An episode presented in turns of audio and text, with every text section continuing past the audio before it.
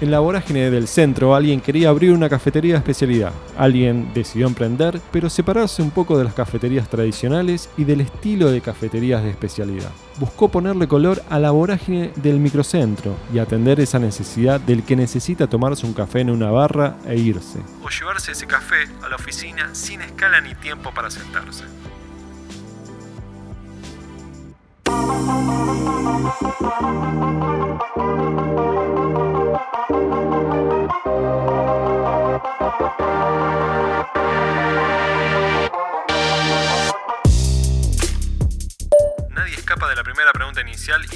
Esta cuarentena donde estamos todos encerrados. ¿Quién sos y en dónde estás grabando esta entrevista?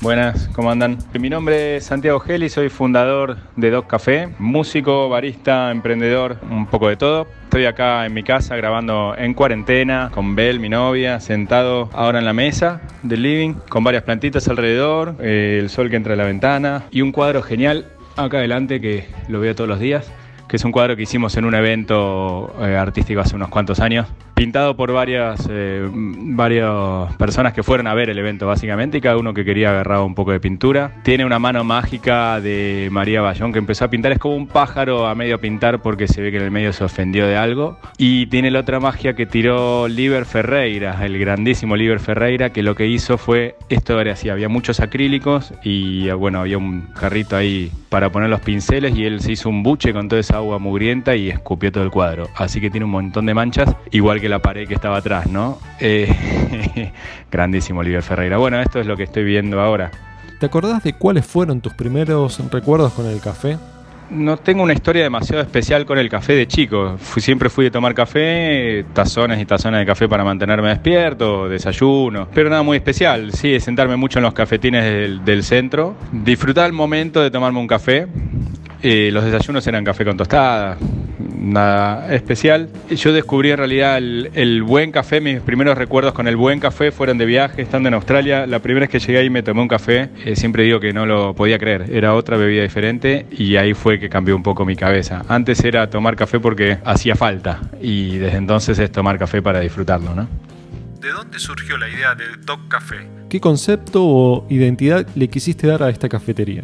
Mira, Doc Café nació de, ese viaje también. Siempre tuve ganas de emprender, en realidad trabajé un montón de cosas, hice un montón de cosas, pero las ganas de, hacer proyectos propios siempre estuvieron. De hecho, armé algunos proyectos más chicos eh, antes, ligados al arte, ligados al alojamiento, al turismo, etc. Al volver, con habiendo probado tan rico café, dije, hay que hacer buen café, hay que poner una cafetería interesante en Buenos Aires. Ya existían las cafeterías de especialidad, había varias, pero yo no conocía demasiado el mundillo, así que ahí me empecé a meter un poco más fuerte. Eh, arrancamos Doc con la idea de, hacer algo diferente, ¿no? Como decimos, las cafeterías de especialidad en general son lugares un poco más, más serios, más elegantes, más cool. Y queríamos hacer algo lleno de color para la gente que anda corriendo por el centro y quiere llevarse el café rápido y no está para sentarse o para que lo atiendan en, en, 15 minutos. Entonces la idea era eso, pensando en la gente que viaja rápido por el centro, que anda yendo de un lado para el otro, que necesita eh, un café rápido, a esa gente proponerle que no se lleven un café de mierda como pasa siempre, sino que se lleven un café rico. Esa es la idea. Eh, hicimos un local chiquito, un local con la barra casi sobre la calle, hay un par de banquetas, hay lugar para sentarse, pero sobre todo el foco lo tenemos en la gente que pasa y se da un café que estoy apurado y se lo lleva para la oficina o se lo lleva para seguir con, con, su vida, con su ajetreo cotidiano, ¿no? Y además de eso, bueno, como a mí me gusta el arte y pensando también de vuelta en diferenciarnos un poco, lo llenamos de color, lo llenamos de pintura, lo que marca la impronta, bueno, vos lo viste ya, no sé la gente que escuchó si ya nos, nos conoce o no, pero bueno, el local tiene un mural enorme que es un león comiéndose el mundo con un café como lanza, eh, lleva el café ahí adelante, el leoncito este, pintado por el genio de Darío Coronda, y la idea era eso, darle energía, color,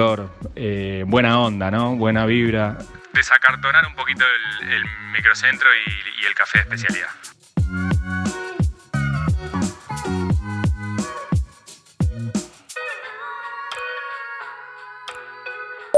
Una de las cosas que me copa de Doc es que el arte se sienta apenas entras a la cafetería. El simple hecho de que explota de color y se diferencia muchísimo a otros lugares y que en pocos metros cuadrados compensás la falta de color que le falta al microcentro porteño El microcentro yo creo que es gris. Es gris porque es eh, cemento, digamos, pero es gris también como, como concepto. Acá me estoy yendo al balconcito a disfrutar un poco el sol, por ahí escuchar un poco de autos pasando atrás. ¿eh? El gris como, como imagen que uno tiene en la cabeza, ¿no? Se levanta a la mañana medio puteando, uh, me tengo que meter en el subte lleno, tengo que ir a la oficina de vuelta, a fumarme todo el día al jefe que no me banco. Con ese gris queremos cortar, ¿no? También. Por eso llenamos de color. Llenamos de color con el mural este de Dario Coronda, las tazas que nos hizo Serendipia Cerámica, están todas pintadas por todos lados, los vasos térmicos térmicos que también pintó Darío. Eh, tengo delantales naranjas, gorras rojas y, verdes. Intentamos eso, cambiar un poco la onda y creo que la gente que viene también lo vive así, ¿no? Vienen muchos que ya son obviamente habitués, que charlamos, que nos cagamos de risa en esos dos minutos que están hasta que se llevan el café. Y la idea es cambiarle un poco la cara y el día a la gente que pasa acá por, por Doc. Tenemos una biblioteca circular que la gente puede dejar un libro y llevarse un libro. Esta la armamos con libros nuestros, algunos que nos dejaron y, y ya está funcionando, digamos. También estamos viendo hacer algo con alguna editorial independiente, cada tanto alguien que viene, algún amigo que viene a hacer un poco de música, o Darío incluso viene a pintar en vivo. El arte para mí es importante, para Doc es importante y la gente que pasa también lo vive así. Ese, no te lo esperás, ¿viste? Vos estás caminando por el centro, saliste de la oficina cinco minutos a tomarte un café y no te esperás cruzarte a alguien haciendo un, un acústico en, el café o poder llevarte un libro para la vuelta a casa, ¿viste? Esas cosas. La verdad que difundir arte para mí es, eh, importante, es algo que me gusta hacer y la gente también lo, disfruta en ese sentido. ¿Qué café están utilizando? ¿Tenés alguno que te guste más? Estamos ahora con un, un catuaí rojo de Nicaragua, tostado por Puerto Blest, beneficio lavado de 1400 metros. Es muy rico, la verdad estamos muy contentos. Funciona, sobre todo, funciona excelente para, para el flat white. A mí me encanta. Tuvimos, desde que arrancamos, venimos con Puerto Blest. Estamos muy contentos, son los tostadores que más nos gustan. También hay varios más, ¿no? Café registrado. Bueno, hay, hay muchos que tuestan café, que tuestan muy buen café.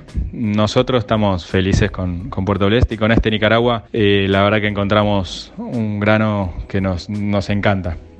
Santi, quería saber cuál es tu método favorito y si tenés alguna receta para contarnos sería genial. En cuanto a métodos, bueno, a mí me gusta puntualmente todo lo que tenga que ver con el expreso. La mayoría de los baristas te van a decir que les gustan los filtrados, que la Chemex, que la Aeropress. Yo la verdad que soy un fundamentalista del expreso, me gusta el café de máquina más intenso. Me tomo varios expresos solos por día o, flat white, viste, pero bueno, varios, cafecitos, pero todo de máquina. Tomo también en casa, obviamente, prensa francesa, cold brew, distintas cosas. Pero si me das a elegir, me quedo con el espresso. ¿Qué querés te diga? En cuanto a recetas, mira, en Doc nos gusta probar varias cosas.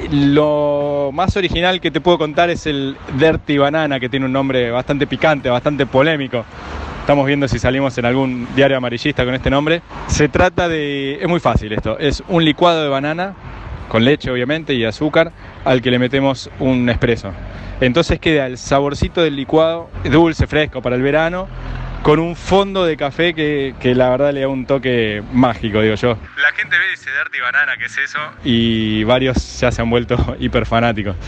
Así que sí. Después, bueno, hacemos eh, frappuccino de avellana, tenemos por ejemplo el Dirty Chai Latte, que lo hacemos pocos cafés también, que es té chai en hebras infusionado. Se hace con mucha leche, lo que sería un chai latte, y a eso le agregamos también un espresso, por eso es Dirty Chai Latte. Esa es una receta que en realidad sacamos de Australia, ya se toma bastante. Pero el Dirty Banana no existía en Australia, ese sí es original nuestro y nos gusta. Y esto es fácil porque cualquiera lo puede probar en la casa, ¿no? Haces un licuado y te haces un café. En la casa por ahí te puedes hacer el expreso o no, pero bueno, le puedes agregar café y ver qué pasa. Recomendadísimo para todos los que quieran probar. Creo que todos los que leemos un poco sobre café nos acordamos donde la BBC nos bardió un poco con su título de nota de por qué se toma tan mal café en la Argentina. ¿Cómo ves la movida cafetera actual en Argentina?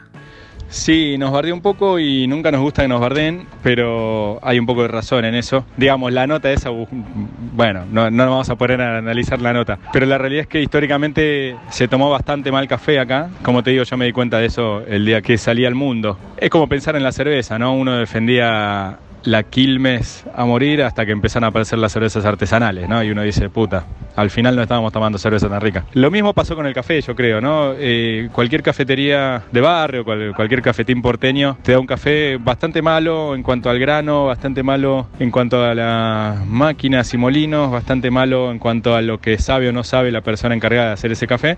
Y hay mucha gente, viste, que se acostumbra a tomar un café quemado, un café hirviendo. La realidad es esa. Por suerte, hace ya varios años que apareció esta movida del café especialidad de la mano de, bueno, de Agustín Quiroga, de Rodrigo, de, eh, María Esther, bueno, unas cuantas personas que fueron abriendo acá de Charlie Zabalía, fueron abriendo todo un mundo y yo creo que está pegando fuerte esta ola. Si vos ves, ahora se frenó con esta crisis del coronavirus y un poquito antes quizás también, pero el año pasado yo creo que han abierto más de 30 cafeterías, incluidos nosotros, más que están llegando tostadores a Bahía Blanca, hay tostadores en La Plata, hay una movida de café de especialidad en Salta, hay café, bueno, en Bariloche ya hace rato, Córdoba, está por todos lados, ¿viste? Se va extendiendo por suerte y me parece que, que esto llegó para quedarse. Yo creo que está haciendo el mismo camino que hizo el vino en los 90 acá en Argentina o, la cerveza con las cervecerías artesanales y todas las fábricas de cerveza. Por suerte vamos a subir la vara y ojalá dentro de unos años cualquier cafetín de barrio y cualquier cafetín porteño tradicional tenga, se vea obligado a ponerse las pilas con el café, básicamente, ¿no? Me encantaría ver que un tortoni te dé un café de puta madre, ¿viste? Ojalá lleguemos a eso de poder parar en cualquier lado y saber que nos tomamos un café decente. Después habrá algunos que sean espectaculares y otros no, pero me parece que estamos bien encaminados, vamos para ese lado. La nuestra es una idea en ese sentido original también por esto de, que te digo, de que el takeaway estaba como un poco dejado de lado en lo que es cafetería de especialidad y bueno, nosotros venimos a ocupar un poco ese espacio. Por último, Santi, algo para decirles a los amantes del café que están escuchando este podcast y a los no tan amantes también para los amantes del café. Eh, difícil, que nos vengan a conocer, que nos busquen en las redes, DocCafé en Instagram, doc.café en Instagram, doc.café el paso en Facebook. Estamos en Maipú 625 en el microcentro. Nos vienen a conocer y nos cuentan qué les parece el café. Los amantes del café y los no amantes del café. Conozco varias personas que dicen, no, yo no tomo café, yo no tomo café, no me gusta. Hasta que prueban un café rico. Y dicen, ah, bueno, entonces sí. Por otro lado, a los amantes del café, que no sean tan ortodoxos, que aprovechen, prueben distintos tostadores, distintas cafeterías, distintos métodos, que disfruten este mundo que se está abriendo. Y a los que quieran pasar a visitarnos también, que nos, me encantaría que nos cuenten qué piensan de nuestro café y de nuestra propuesta en general. Eso me encantaría. Más que decirles, me encantaría escucharlos, en realidad. Ver qué les parece el mural que hay, ver que, si, si vibran con lo que hacemos o no vibran con lo que hacemos. Creo que esta cuarentena mucha gente empezó a darse maña en la casa también para buscar formas y métodos eh, un poco más copados, más que el café de supermercado colado en la media, ¿no? Eh, eso es un buen avance. Y aparte al ser así en cuarentena, por ahí disfrutarlo con un buen libro, con un poco de música. El café es muy buen compañero de un montón de cosas, ¿no? Es muy buen compañero de, de un buen chocolate, muy buen compañero de un momento de relax, de sentarse en el sillón a mirar algo, a pensar, a escuchar alguna música, ¿no? Me encantaría conocer todas esas historias y qué le pasa a toda la gente con el café. A mí me pasa que es un momento de disfrute. Yo todos los días me levanto pensando qué bueno que hoy voy a prender la máquina y me voy a tomar un cafezazo antes, antes de arrancar el día. Es una alegría enorme, ¿no?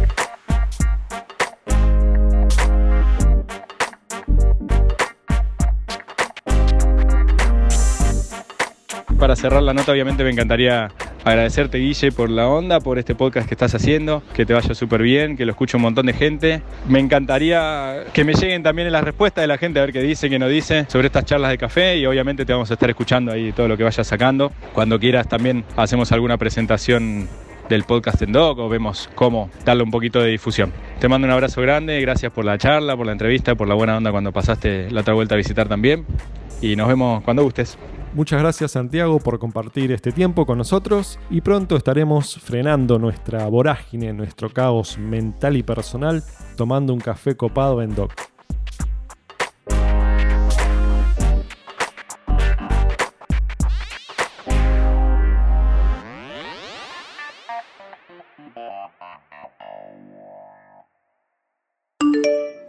Bloom Podcast. Bloom, Podcast. Podés escuchar este y todos los episodios en Epox, Spotify y YouTube. Y nos podés seguir en arroba holacorchete para estar más informado de cuando sale alguno nuevo.